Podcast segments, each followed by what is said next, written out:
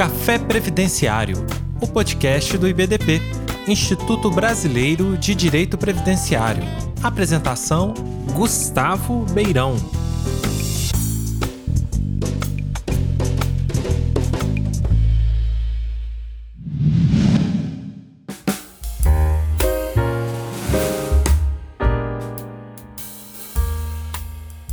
Seja bem-vinda, seja bem-vindo ao nosso Café Previdenciário, podcast do IBDP. Eu sou o professor Gustavo Beirão, mestre em Direito Previdenciário, conselheiro do Conselho de Recursos da Previdência Social, advogado, palestrante, autor de livros e vamos conversar neste episódio do Café Previdenciário sobre o regimento interno do Conselho de Recursos da Previdência Social Regimento este que foi aprovado pela portaria NTP número 4061 de 12 de dezembro de 2022 e que recentemente, em junho de 2023, sofreu alterações trazidas pela portaria NPS número 2393. Acerca dessas mudanças, nós vamos trazer os principais pontos para que você que acompanha o nosso café previdenciário possa ficar bem atualizado sobre todos os procedimentos que são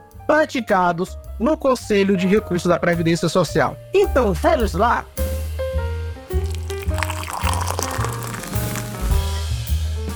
Primeiro ponto que eu gostaria de trazer para vocês é que a Portaria 2393 de 5 de julho de 2023, ao trazer alterações à Portaria 4061, teve como principal objetivo a readequação da estrutura do Conselho de Recursos conforme Decreto 11.356 de 2023, que reestruturou todo o Ministério da Previdência Social e os seus órgãos vinculados. Portanto, a partir de 1 de janeiro, toda a estrutura que estava prevista no regimento interno do Conselho de Recursos, ela foi modificada, motivo pelo qual havia uma necessidade premente de adequação dos órgãos de acordo com o decreto. Além disso, houve uma decisão polêmica que foi trazida na forma do parágrafo 1 do artigo 1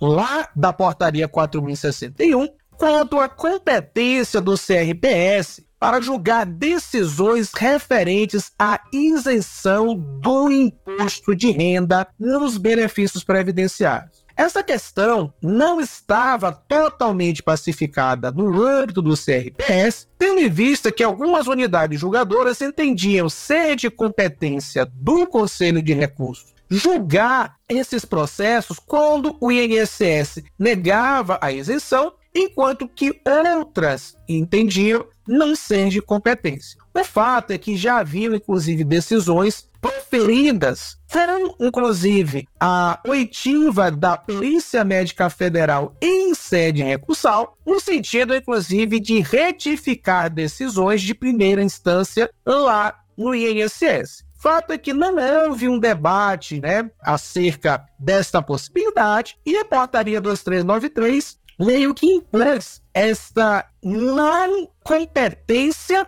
do CRPS para julgamento de processos desta natureza. Então, o que, que acontece hoje na prática? Uma vez solicitada a isenção de imposto de renda em um benefício previdenciário e sendo indeferido pelo INSS, hoje o segurado terá apenas o poder judiciário para tentar modificar esta decisão tendo em vista que, ao vincular os conselheiros e as unidades julgadoras, o regimento interno hoje passa a prever expressamente que não compete ao CRPS julgar matérias relativas à isenção de imposto de renda. Outra mudança significativa trazida lá no artigo 28 do regimento interno foi quanto à seleção de novos conselheiros simplificando este processo e imprimindo maior celeridade na escolha, bem como na atuação desses novos integrantes do Conselho de Recursos da Previdência Social. Visando dar celeridade aos julgamentos, em especial de aposentadorias, foi prevista lá no artigo 30, parágrafo 7b, a possibilidade dos conselheiros receberem gratificação, ou seja, receberem o jeton, não apenas pelo julgamento dos processos, mas também pela análise de perfil profissiográfico previdenciário, sendo que a cada três andares de PPP vai corresponder ao pagamento de um jeton, tanto no mesmo processo quanto em processos diversos. E, obviamente, que esses pagamentos deverão ser previamente homologados pelo presidente da unidade julgadora para fins de recebimento. Lembrando que a competência para determinar o valor de getons e a quantidade de getons pagos ao conselheiro é do ministro de Estado. Portanto, como a portaria 2393 é assinada pelo ministro de Estado, assim como o próprio regimento, portaria 4061, estão validados então o pagamento de getões limitado a máximo de 200 getões por conselheiro ao mês. Além disso, houve uma liberdade um pouco maior para os conselheiros quanto aos instrumentos vinculativos em relação às suas decisões. O artigo 33 do regimento interno, ele foi reescrito e alterado para prever que as súmulas da AGU não vinculam mais o Conselho de Recursos da Previdência Social, prevendo apenas como normas vinculantes os pareceres da consultoria jurídica do Ministério assinadas pelo ministro, os pareceres da AGU assinados pelo presidente da República, os enunciados do Conselho de Recursos e também uma nova figura que foi prevista, que é a súmula vinculante, quando se dá uma atribuição ministerial de caráter vinculante a toda a administração previdenciária, onde, por exemplo, vai vincular também o INSS, tá? No momento ainda não houve nenhuma súmula vinculante, não foi submetido nenhum enunciado do CRPS ao ministro para que seja concedido esse evento vinculante, porém é importante registrar que isso foi previsto no regimento. Além disso, houve uma ampliação das matérias de alçada das juntas de recurso. Você que está nos acompanhando aqui no Café Previdenciário pode encontrar lá no artigo 33, parágrafo 1, uma relação das matérias onde apenas haverá decisão de mérito na primeira instância, ou seja, nas juntas de recurso. Dentre elas, podemos citar as relativas a benefícios por incapacidade e a pessoa com deficiência, bem como é, ao benefício assistencial da pessoa com deficiência, quando o mérito se tratar exclusivamente de matéria médica. Então, se existe incapacidade, se não existe incapacidade, se existe uma deficiência, uma vez sendo avaliada pela perícia médica, haverá apenas recurso em uma única e definitiva instância, que será as juntas de recurso. Além disso, os casos em que a manifestação médico-pericial em sede de recurso corrobora o indeferimento do benefício por incapacidade feito pelo INSS também não terá uma segunda instância recursal para ser analisada. Outra matéria médica é relativa à existência, permanência ou redução da capacidade laborativa, inclusive para o adicional de 25% daquelas pessoas que necessitam de uma ajuda é, permanente de terceiro. Também em relação ao reconhecimento dos nexos técnicos previdenciários, nexo técnico epidemiológico, nexo técnico profissional do trabalho e o nexo técnico individual. Também sobre fixação das datas técnicas utilizadas nos benefícios por incapacidade para o reconhecimento do direito, PID, DII e DCB. E também o regimento interno trouxe a possibilidade expressa de que pode ser utilizada prova emprestada produzida em outros processos para decisão daquele recurso administrativo, o que vai agilizar em muito a decisão do Conselho de Recursos, uma vez que, nesses casos, não será necessário baixar o processo em diligência para a Perícia Médica Federal. Outra matéria na qual haverá única e exclusiva decisão de mérito é quanto à existência e o grau de deficiência da pessoa para fins de benefícios previdenciários ou assistenciais.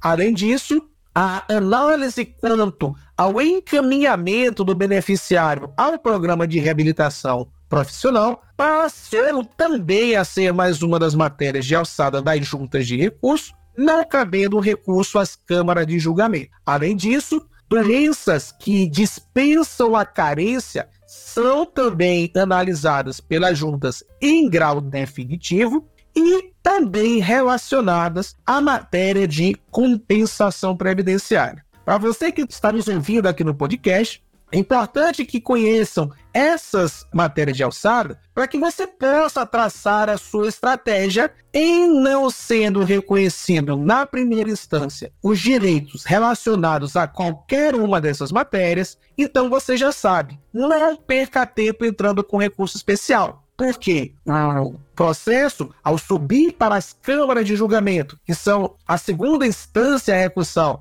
do Conselho de Recurso, simplesmente vai não conhecer deste recurso por se tratar de matéria exclusiva de alçada. E aí cabe você analisar a melhor estratégia, se consegue melhores provas em um novo requerimento ou se vai entrar com ação judicial, ok? Bom, pessoal, a possibilidade de prova emprestada em benefícios por incapacidade, ela é ratificada lá no artigo 33, parágrafo 2 do regimento interno, bem claro, uma novidade muito importante. Você que está nos ouvindo neste café não pode deixar de ler o artigo 33, parágrafo 3 do regimento interno. Normalmente as pessoas nos perguntavam em algumas palestras se valeria a pena ou não insistir no recurso administrativo quando se tratasse de matéria médica em benefícios por incapacidade. Normalmente eu respondia que não valeria muito a pena, tendo em vista que são raras as situações em que um recurso administrativo reformava a decisão da perícia médica. Porém, isto mudou a partir de dezembro de 2022. O parágrafo 3 do artigo 33, com fundamento no artigo 50 da Lei 9784, que trata do dever de motivação dos atos administrativos, prevê a possibilidade do conselheiro afastar um parecer da perícia médica quando este não estiver devidamente fundamentado e conceder o benefício por incapacidade com base nos demais documentos médicos juntados ao processo. Então vejam a possibilidade que foi aberta no Conselho de Recursos para remissão de decisões não fundamentadas corretamente em sede de benefício por incapacidade. Havendo então um questionamento de pareceres emitidos em sede recursal por não estarem devidamente fundamentados, por não responderem às questões que foram feitas pelo requerente ou pelo seu procurador, há a possibilidade de, invocando o artigo 33, parágrafo 3, ser afastado o parecer médico não fundamentado e concessão do benefício por incapacidade. Então, pessoal, essa é ou não é uma grande novidade a favor do direito do cidadão? Além disso, regimento interno. Trouxe algumas situações de possibilidade de anulação dos acordos da junta, principalmente quando estes não forem devidamente fundamentados, e traz a responsabilidade do próprio interessado ou do seu procurador pelo acompanhamento e pela instrução do processo, porém, com um limitador temporal para a juntada dessa documentação. Aqui é importante destacar que o decreto 3048 entrou com a redação introduzida pelo decreto 10410, trouxe o artigo 19F ao regulamento da Previdência Social, que prevê que, independente da obrigação do INSS de analisar e instruir os processos, esta obrigação ela é compartilhada também com o segurado. Portanto, é muito importante que toda a documentação necessária e útil para o reconhecimento do direito seja juntada ao processo de preferência lá no requerimento inicial, para que se possa fazer as análises corretamente, para que se evite diligências desnecessárias, seja solicitadas pelo INSS, como também pelo Conselho de Recursos. E agora, com este limitador, que está lá no artigo 35, parágrafo 1 e seguintes do regimento interno, o segurado ou seu procurador só pode juntar documentos até antes da inclusão do processo de recurso em pauta de julgamento. Se houverem documentos juntados após a inclusão do processo em pauta de julgamento, o conselheiro relator e o colegiado não são obrigados a analisar esta documentação. Portanto, mais do que nunca, é imprescindível que o acompanhamento do recurso seja feito lá pelo canal específico, que é o consulta processos.inss.gov.br, para que toda a movimentação do processo, além de ser acompanhada e além de ser possível verificar todas as decisões e despachos durante essa tramitação, o responsável técnico pela assistência ao segurado, no caso você que está nos ouvindo, esteja atenta a toda a documentação para a juntada tempestiva e para que essa análise não venha prejudicada pela inclusão intempestiva após a inclusão dos processos de recurso em pauta de julgamento. Uma outra medida que foi adotada pelo regimento interno para que seja imprimida celeridade no julgamento dos feitos é a possibilidade de inclusão em bloco de processos para aplicação de tese jurídica nos casos repetitivos. Ou seja, uma vez que processos tratam da mesma matéria, onde já há, por exemplo, um enunciado que trata de determinada tese jurídica, isso poderá ser juntado em uma única pauta para a aplicação da tese em bloco e, de uma vez só, você julgar diversos processos, aliviando então a fila né, dos processos que ainda estão no Conselho de Recursos para serem julgados. Em relação à instrução processual, a portaria 4061 tinha trazido a figura do conselheiro diligenciador, que seria utilizada para fazer instrução processual em algumas situações. Esta figura jamais chegou a ser efetivamente implantada, tendo em vista as dificuldades operacionais e limitação de recursos humanos para tal. Com a evolução dos sistemas do Conselho de Recursos, em especial a possibilidade de acesso a demais bases de dados governamentais fornecidas pelo INSS, incremento na instrução automática no programa utilizado pelo Conselho, que é o ESISEC, a figura do diligenciador tornou-se obsoleta, sendo suprimida agora pela portaria 2393 em julho de 2023.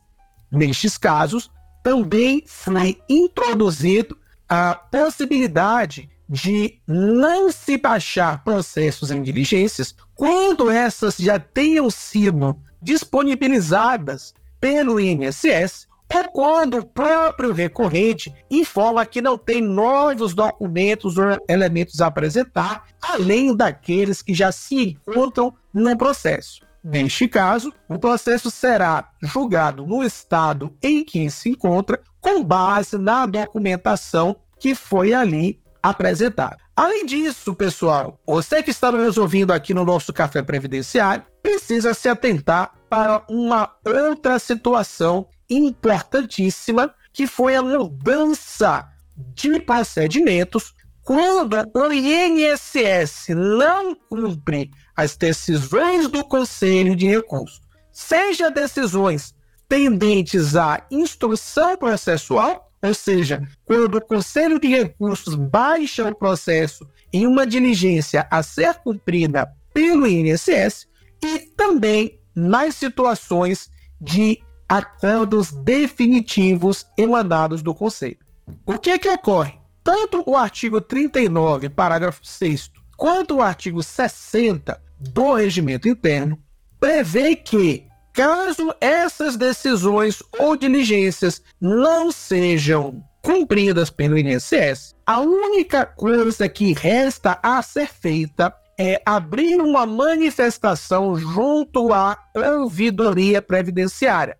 Lembrando que existe uma plataforma do governo federal chamada Fala BR, que é a plataforma de ouvidoria geral do Poder Executivo, que redireciona essas manifestações para as ouvidorias internas dos demais órgãos, como, por exemplo, o Ministério da Previdência Social e a ouvidoria do próprio INSS, acabando com um procedimento antigo onde a coordenação de gestão técnica do Conselho de Recursos da Previdência Social intimava o INSS acerca do motivo do descumprimento da decisão. A partir dali, era oficiada a diretoria de benefícios do INSS para cumprimento. O que na prática, pessoal, e falo com conhecimento de causa, não tinha quase nenhuma efetividade. De quase 10 mil reclamações que eram protocoladas no Conselho de Recursos,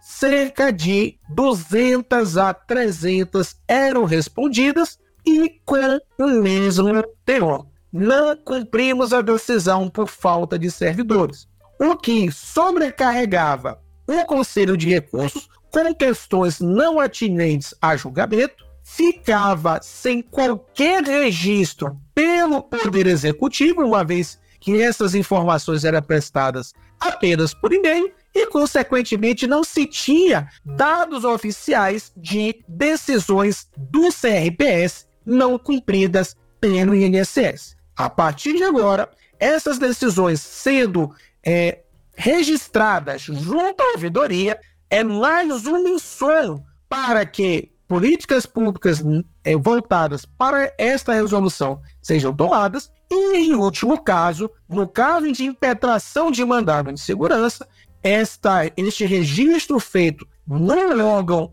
oficial do Poder Executivo poderá dar mais robustez aos seus argumentos no intuito de cumprir as decisões ou de cumprir as diligências. Lembranças também, pessoal, foram feitas em relação à sustentação oral, tá?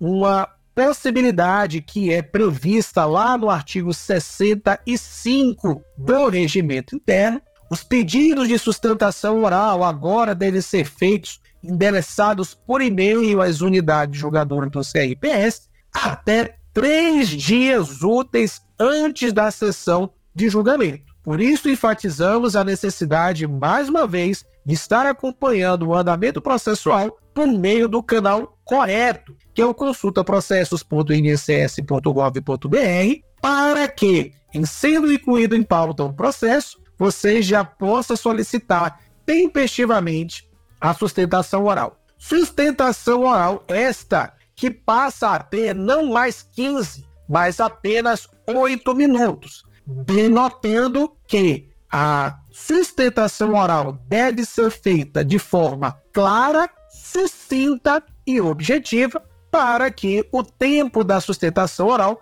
não seja interrompido pelo colegiado do CRPS, ok? Então, essas sustentações podem e continuarão sendo feitas à distância por videoconferência, onde a unidade julgadora vai informar o link para que no dia e horário pré-agendados o advogado possa comparecer e fazer a sua sustentação oral. Entretanto, o CRPS alerta que não se responsabilizará por problemas técnicos que em ocorrendo, não darão ensejo à retirada do processo de pauta ou remarcação de julgamento. Então, é importante você testar o seu notebook, o seu computador, o seu celular, para que eventuais problemas de conexão não prejudiquem a realização da sustentação oral. Além disso, as sustentações orais não ocorrerão quando do julgamento de embargos de declaração e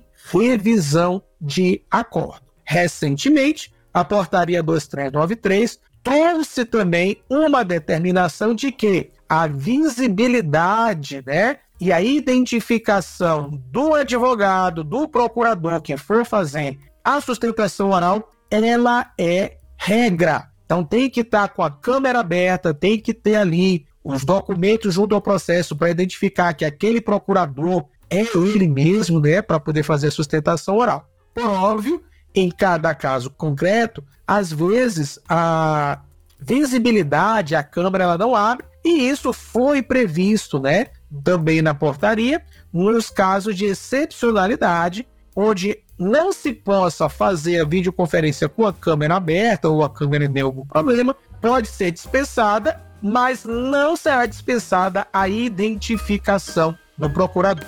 Ok, gente?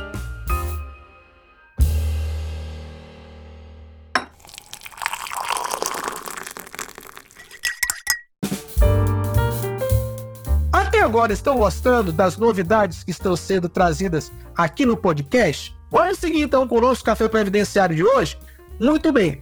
Em relação aos julgamentos, há uma previsão expressa lá no artigo 51 de que eles serão feitos preferencialmente de forma virtual. Situação essa que foi que já existia anteriormente, mas que por conta da pandemia houve uma evolução em relação às situações de videoconferência, dispensando que o advogado ou o cliente tivesse que se dirigir até uma unidade do INSS para que houvesse então a videoconferência. A partir da evolução tecnológica, hoje é possível fazer de qualquer lugar, inclusive em trânsito com celulares, para que haja o comparecimento dos advogados às sessões de julgamento. Uma coisa importante que também foi trazida lá no artigo 54 do Conselho de Recursos. Essa, para mim, a principal alteração é a possibilidade de o Conselho de Recursos aplicar as teses oriundas tanto do Supremo Tribunal Federal quanto do Superior Tribunal de Justiça. As teses oriundas do STF em controle de constitucionalidade, em repercussão geral, em súmulas vinculantes e súmulas em matéria constitucional podem ser utilizadas como fundamento dos recursos administrativos. Da mesma forma, as decisões oriundas do STJ em recurso repetitivo, desde que não estejam sobrestadas pelo Supremo, ou desde que não sejam objeto de recurso extraordinário, poderão ser aplicadas. Da mesma forma, os incidentes de assunção de competência nos IRDRs e também em relação às teses que são oriundas das súmulas do STJ desde que estejam válidas, né, não estejam canceladas ou ser objeto de questionamento do Supremo Tribunal Federal. Com isso, pessoal, vocês podem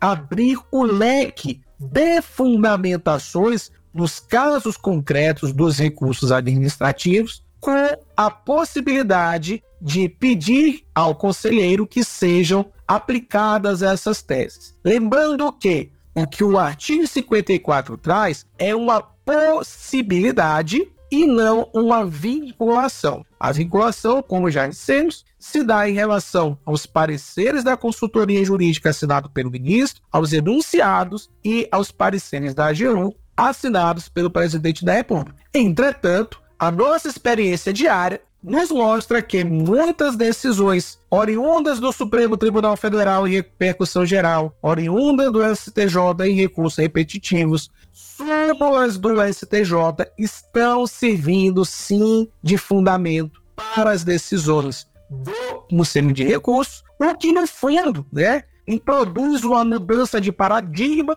algo que eu já defendo há alguns anos em relação ao processo administrativo, que é a redução da judicialização. Ora, se você já tem uma tese pacífica no Poder Judiciário, do que adianta estar negando direitos no âmbito administrativo, postergando uma decisão que certamente será favorável por conta de não estar seguindo a orientação jurisprudencial pacífica dos tribunais superiores, né? Uma outra novidade para você que está ouvindo aqui no nosso podcast é a instituição de decisões monocráticas, fazendo também com que os processos sejam julgados de forma mais rápida e desafogando também a fila de processos no Conselho de Recursos. O artigo 55 traz as situações onde podem ser é, julgadas de forma monocrática pelo conselheiro relator e ratificada por meio de homologação do presidente da unidade. Situações de processos que têm ação judicial com o mesmo objeto, que atrai o artigo 70 do Regimento Interno e artigo 126, parágrafo 3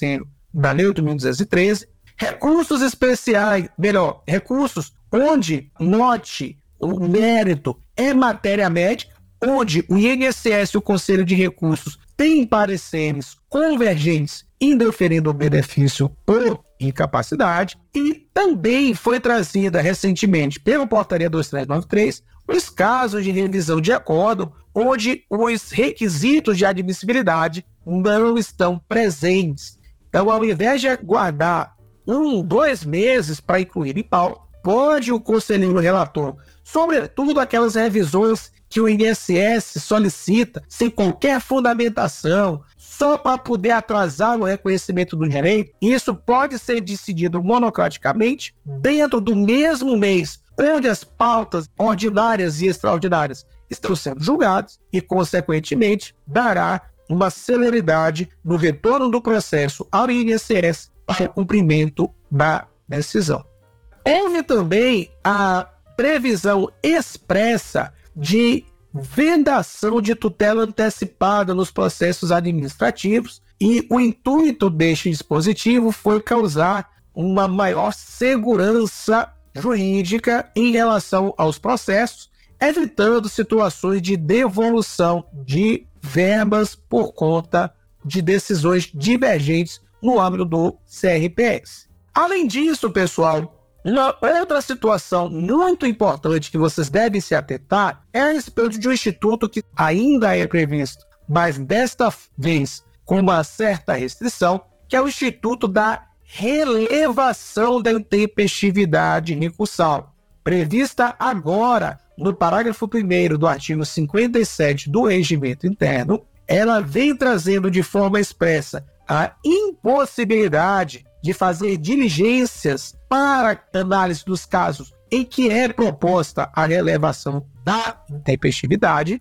bem como houve a, a determinação expressa de que não cabe relevação de intempestividade nos incidentes processuais, bem como nos procedimentos afetos ao Conselho Pleno, reclamação ao Conselho Pleno, pedido de uniformização de jurisprudência. Recentemente, houve um conceito no nosso modo de entender, um tanto quanto equivocado, trazida pela portaria 2393, a respeito do que é direito líquido e certo a ensejar a relevação desta intempestividade irrecursável. Foi colocado lá nos parágrafos 5 e 6 do artigo 57 que o direito líquido certo é aquele que é identificado pelo INSS no mesmo processo ou em processo diverso, ou quando as informações necessárias para o julgamento estiverem disponíveis nas bases de dados disponíveis aos conselheiros. Entendemos que o conceito de direito líquido e certo está errado, conforme ampla doutrina, né?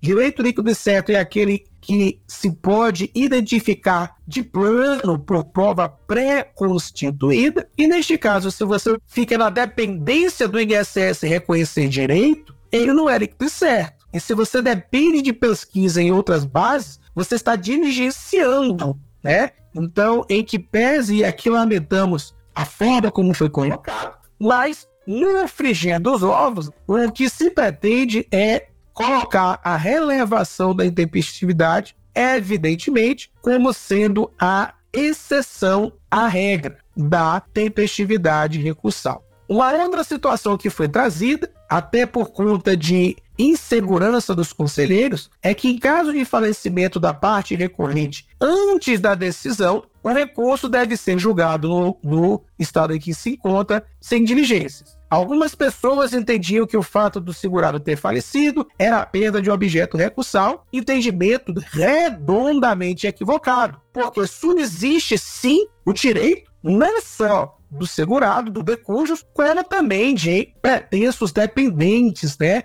a pensão por morte, por exemplo. A única situação é que, em havendo um falecimento, não faz sentido que o segurado falecido né, venha trazer documentos e, por se tratar de procedimento personalíssimo, os dependentes né, não estariam nesse, pelo entendimento trazido agora pelo regimento, aptos a cumprir esse tipo de diligência. Além do mais, voltam os prazos recursais a serem contínuos e não mais contados em dias úteis, como previsto anteriormente na portaria 4061. Prazos de recurso, aliando-se às normas do INSS, voltam a ocorrer em dias corridos e o prazo máximo para julgamento dos recursos a partir do momento em que ele é distribuído ao Conselho de Recursos é de 365 dias, tá? Isso está previsto lá no artigo 61, parágrafo 9 do regimento interno. Portanto, recurso foi interposto, Conselho de Recursos tem 365 dias para o julgamento.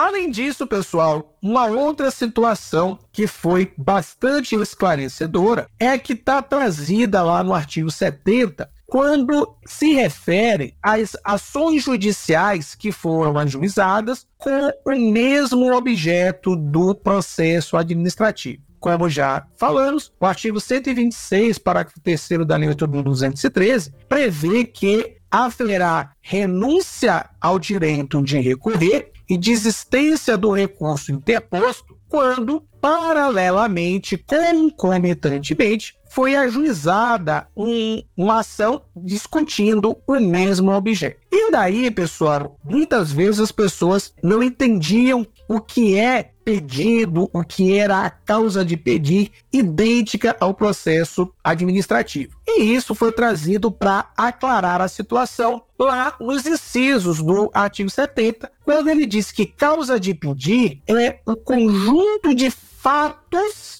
ao qual o requerente atribui o efeito jurídico que pretende obter com o processo por ele instaurado. Um exemplo clássico: uma pessoa quer converter um tempo de atividade especial. O conjunto fático é ele trabalhou na empresa X exposto a ruídos acima de 85 decibéis de forma permanente. Este é o fato ao qual o requerente quer atribuir o efeito jurídico. Qual o efeito jurídico? O reconhecimento do período exposto ao ruído como sendo passível de ser enquadrado como atividade especial, então acresce de 1.2 se mulher, de 1.4 se homem. Este é o efeito jurídico que se pretende obter com o processo instaural. E qual é o pedido? Define o artigo 70. O pedido é o efeito jurídico que se pretende obter com a instauração do processo. Ou seja,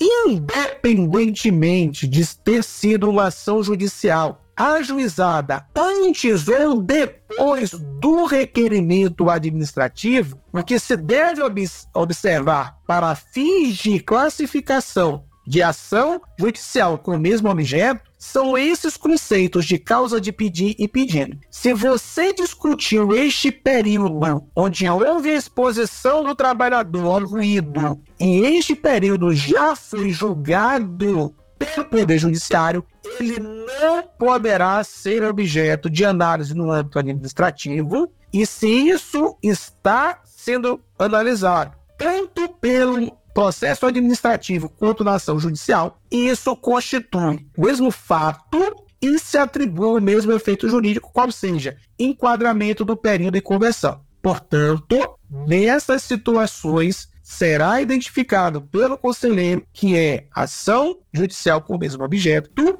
e haverá o não conhecimento do recurso administrativo. Portanto, muita atenção, caro ouvinte, cara ouvinte, na hora de decidir se vai ajuizar uma ação ou se vai insistir na via recursal administrativa, ok?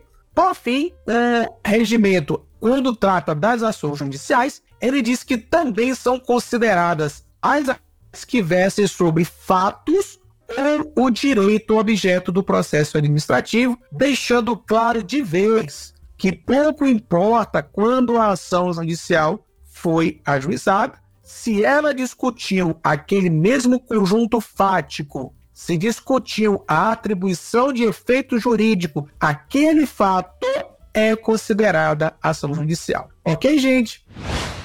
Em relação aos incidentes processuais, tá? Embargos de declaração e revisão de acórdão só poderão ser solicitadas uma única vez em cada instância recursal. Portanto, embargos uma única vez na junta, uma única vez nas câmaras. O prazo dos embargos de declaração não deu. Atenção, era 20 do café previdenciário. Para de beber o café e presta atenção aqui, senão vai perder o prazo. Embargo de declaração tinha prazo de 30 dias e passa a ter o prazo de 10 dias. Lembrando que, como voltam a ser os prazos em dias corridos, a partir da ciência da decisão, corre para poder embargar ou na junta ou na Câmara para que seja feita a correção de acordo que tenha obscuridade,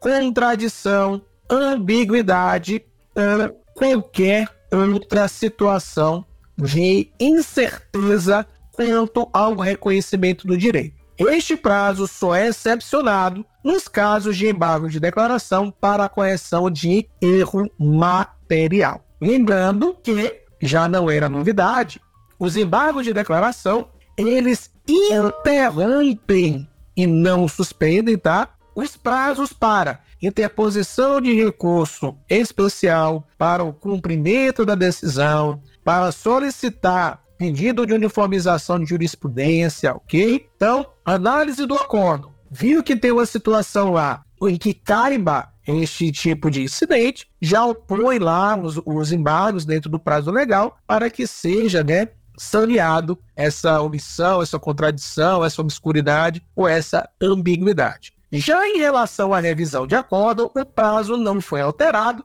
serão 10 anos a partir da ciência do acordo. Sim, você não ouviu errado. 10 anos a partir da ciência da decisão do Conselho de Recursos. Porém, esta revisão só pode ser requerida uma única vez em cada instância. E o detalhe, não suspende prazo. Tá? Uma situação que, no nosso modo de entender, favorecer o segurado é que a não apresentação de contrarrazões vai tornar precusa para a contraparte a discussão da matéria. Isso vai fazer com que o INSS, que sempre entra com recurso especial intempestivo, que sempre entra com revisões de acordo, que estão discutindo matérias que não foram analisadas nos recursos, vai fazer com que ele não possa arguir isso quando o representante do segurado entrar com o incidente processual e ele ficar silente. Ele não poderá mais se manifestar, preclui para ele o conhecimento da revisão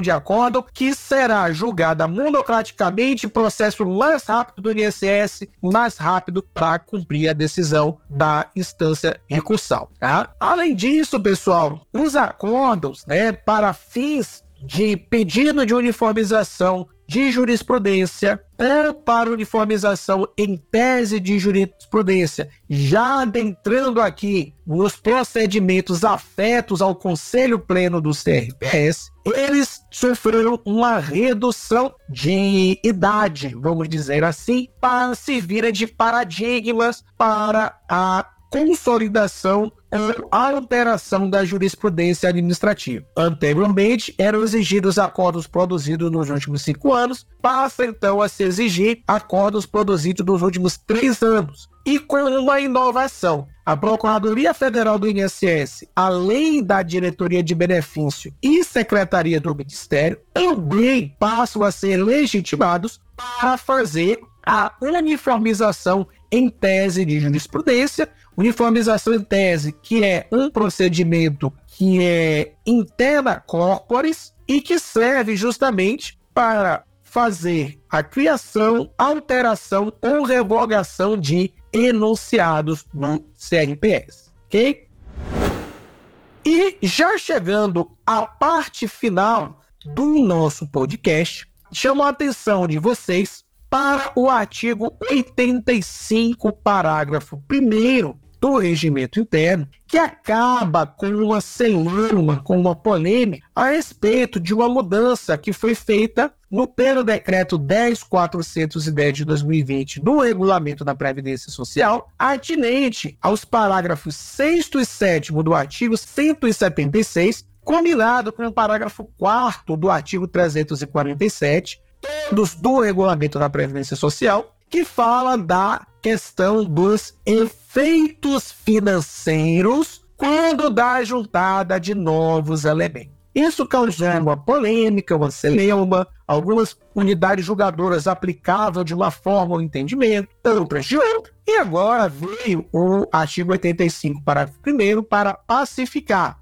Diz o seguinte: quanto aos efeitos financeiros da interposição do recurso, incidente e seus novos elementos de prova, aplicam-se. Os parágrafos 6 e 7 do artigo 176 e parágrafo 4 do artigo 347 do regulamento da Previdência Social. Portanto, que vai ser aplicada o deslocamento dos efeitos financeiros para a data do pedido da revisão ou do recurso, isto é, em conteste, e isto agora está pacífico e vincula os conselheiros. A tese que deve ser trabalhada pelos doutores e pelas doutoras é o seguinte: o que é que significa novos elementos? O que é considerado novos elementos? E aqui, pessoal, já deixo uma dica para que vocês possam construir as teses não apenas com base no próprio normativo do INSS,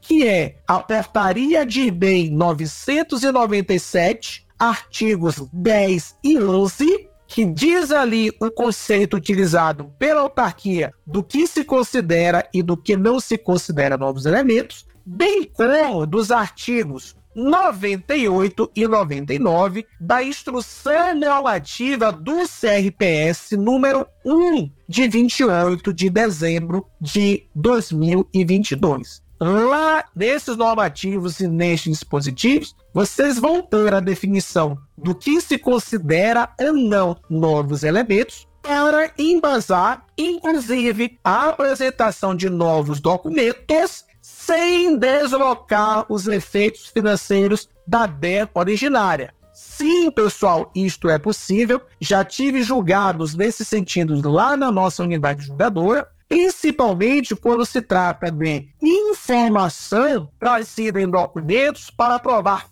fato do qual o INSS já tinha ciência, inclusive através de CNIS, e não oportunizou o saneamento por meio de cartas de exigências. Além disso, são também considerados, ou melhor, não são considerados novos elementos, recolhimentos de contribuição e atraso, indenizações, complementação de contribuições quando formulados lá no requerimento inicial e o INSS não oportunizou o saneamento, não oportunizou a guia para pagamento, então é importante que vocês deem uma lida nesses dispositivos também, tá? Uma outra situação é que a partir né, de 1 de julho de 2030, se não houver alteração legislativa, todos os conselheiros, inclusive representantes de governo, necessariamente terão que ter o curso de direito, né? Isso já é aplicado para os representantes classistas e foi dado um prazo de 10 anos a partir da publicação do decreto 10410 para que aqueles conselheiros que não tenham o curso de direito possam concluir, de certa forma, para dar mais qualificação àqueles conselheiros que julgam os processos, podendo esta graduação ser substituída nos casos de formação em mestrado ou doutorado em direito. E por fim, pessoal, mais uma dica para vocês que estão acompanhando no podcast é quanto à juntada de documentos no CRPS, tá, gente? A partir da publicação da portaria 4091 em 2022, reforçada pela instrução normativa do Conselho de Recursos número 1, enquanto o CRPS não disponibilizar meios eletrônicos para a interposição dos recursos incidentes bem como para a juntada de documentos, isso deve continuar sendo realizado pelos canais remotos de atendimento disponibilizados pelo INSS, qual seja o INSS para o cidadão comum e pelo portal de atendimento, o famoso GERID, ou SAG entidade, no caso dos advogados. Então não adianta estar juntando essa documentação por e-mail às unidades julgadoras, porque a partir desses atos normativos que vinculam todas as unidades, vocês passarão a receber e-mails no sentido de que devem juntar os protocolos de recurso ou documentações outras por meio dos canais remotos. caro ouvinte do nosso Café Previdenciário, espero que vocês tenham gostado do episódio de hoje. Espero que vocês já possam utilizar as dicas que foram aqui trazidas já de imediato, antes de você chegar no escritório, já verificar os seus processos e ver se eles se enquadram em alguma dessas nossas dicas aqui. E espero vê-los em um próximo episódio pessoalmente nos eventos do IVDP e fica aqui um abraço carinhoso para todos vocês do professor Gustavo Beirão.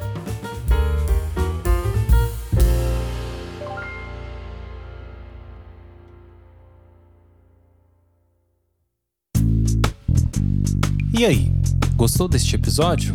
Compartilhe com seus amigos e associe-se ao IBDP através do site ibdp.org.br e tenha acesso a vários cursos, eventos e muito mais. E lembre-se, às terças-feiras temos um encontro marcado por aqui. Até a próxima!